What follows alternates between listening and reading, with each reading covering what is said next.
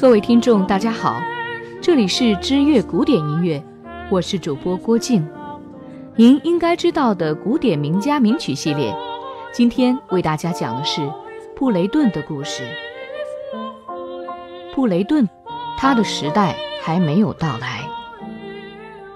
二十世纪的艺术舞台上，同性恋者占据半壁江山。在古典音乐领域，弗朗西斯·普兰克、伯恩斯坦。萨缪尔·巴伯、奈德·罗伦、约翰·凯奇、大卫·戴蒙德、约翰·考利格里亚诺都半公开了自己的同性恋身份。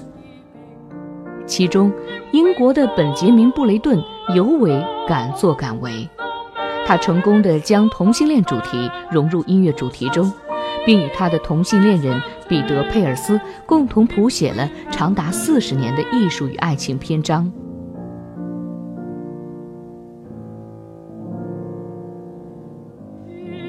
佩尔斯不仅是布雷顿艺术创作的灵感来源，而且是公认的布雷顿声乐作品的首席诠释者。本杰明·布雷顿出生于英格兰萨福尔科的一个牙医家庭，在爱好声乐的母亲的鼓励下，布雷顿从小就开始培养音乐兴趣。五岁时开始尝试作曲，到了十四岁就已经有一百首作品问世了。其中包括钢琴奏鸣曲十首、弦乐四重奏六首、钢琴组曲三部和一部清唱剧。除此之外，他还学习钢琴演奏和中提琴。当时以回避传统音调为主的无调性音乐大行其道，布雷顿自小就对其耳濡目染。他所喜欢的作曲家有加斯塔夫·霍尔斯特、拉威尔以及弗兰克·布里奇。一九二八年，布雷顿进入格兰山学院学习音乐，成为布里奇的私人学生。他曾这样评价这位老师：“先生坚持要我把脑子里所想的一切都明确表达在乐谱上。他教我如何通过乐器进行思考和感知，这对我来说最适用的教学方法。”在格兰山毕业后。布雷顿获得奖学金，进入皇家音乐学院继续深造。当时，皇家音乐学院盛行佛汉·威廉斯的田园派作曲风格，对布里奇的门派颇为抵触。在皇家音乐学院的日子，虽然布雷顿也获得了很多项奖，但是他依然说，在那里我没有学到什么。在作曲之外，他还努力成为一名优秀的指挥和钢琴家。并在中提琴演奏方面有所建树。这时，他对新兴的十二音律产生浓厚的兴趣，于是进一步钻研阿尔本伯格、安东冯、韦伯和勋伯格的作曲风格，将无调性也融入自己的创作中。毕业之后，布雷顿开始为一些纪录片配乐。并为一些左派艺术剧院写伴奏音乐，以此谋生。在为纪录片《梅之脸》夜游配乐时，他与著名诗人奥登合作，并结下了终身的友谊。奥登从来都不以自己的同性恋身份为耻，他不断地鼓励布雷顿坦然面对自己的性取向，并在诗中写道：“我的挚友布雷顿。”那位著名的作曲家，我祈求上天赐予他一场属于他的热恋。除此之外，奥登的自由主义和和平主义思想都给布雷顿深深的影响，并成为布雷顿后来很多作品的主题。一九三四年，布雷顿的合唱剧《一个男孩诞生了》在伦敦首演，大获成功。观察者报这样赞誉：从头到尾都充斥着无尽的创新和才情。从第一个音起，他就成功的俘获每一个人的心。虽然你很难猜测下一部分会发生什么，但他时时刻刻就像一颗磁石吸引着你，而且这种感觉越来越强。当一个男孩诞生了，在英国广播公司转播时，二十一岁的布雷顿第一次遇到了比他年长三岁的彼得·佩尔斯。佩尔斯当时是合唱组成员，拉着一手好琴。虽然他与布雷顿心存默契，但当时自己已经有了同性恋人，所以跟布雷顿仅仅是点头之交。三年之后，佩尔斯的恋人在空难中殉命，而此时，布雷顿也深陷丧母的悲痛中。两人在无尽的悲伤中走到一起，燃起了爱的火花。一九四零年，佩尔斯与布雷顿曾短暂分离，期间他们的信件来往不断，互诉衷肠。很兴奋收到你的来信。你说现在感到沮丧，感到寒冷，这真让我感到悲伤，恨不得立刻就飞到你身边给你安慰。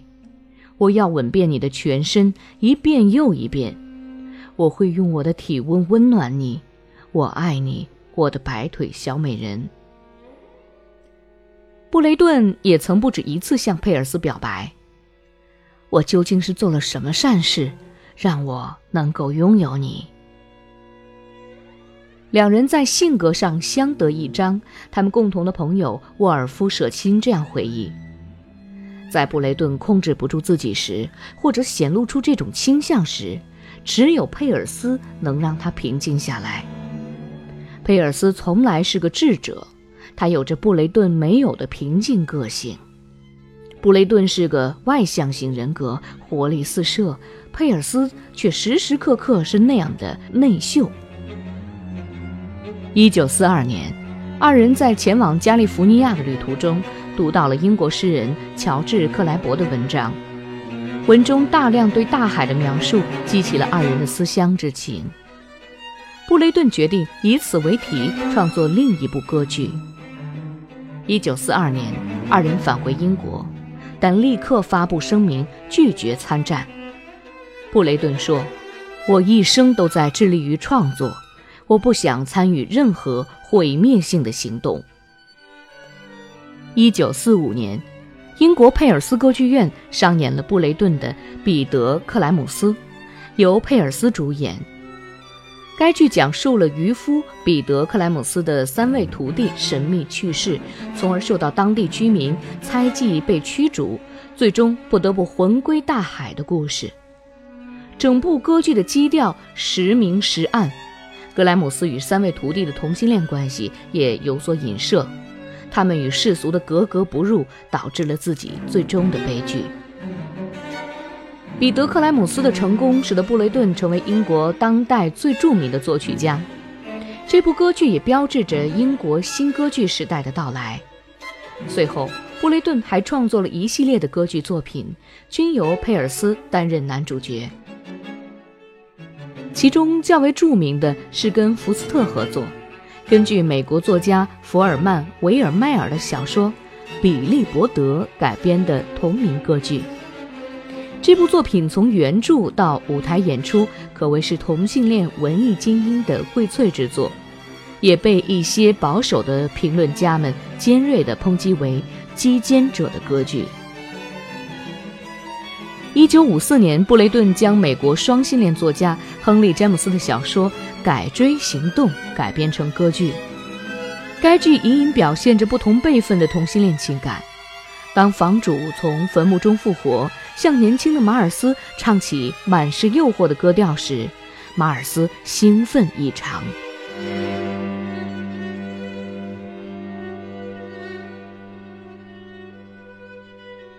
布雷顿在战后创作的众多作品中，影响力最为深远的就是根据同性恋诗人维尔弗莱德·欧文的诗作谱写成的《战争安魂曲》。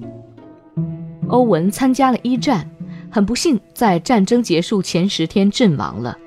布雷顿通过这部作品表达对世界和平的强烈呼唤，因此，在一九六三年。布雷顿获得阿斯本人道主义奖章。各位听众，这里是知乐古典音乐，布雷顿的故事，今天先为您讲到这里了。我是主播郭靖，明天继续为您讲述。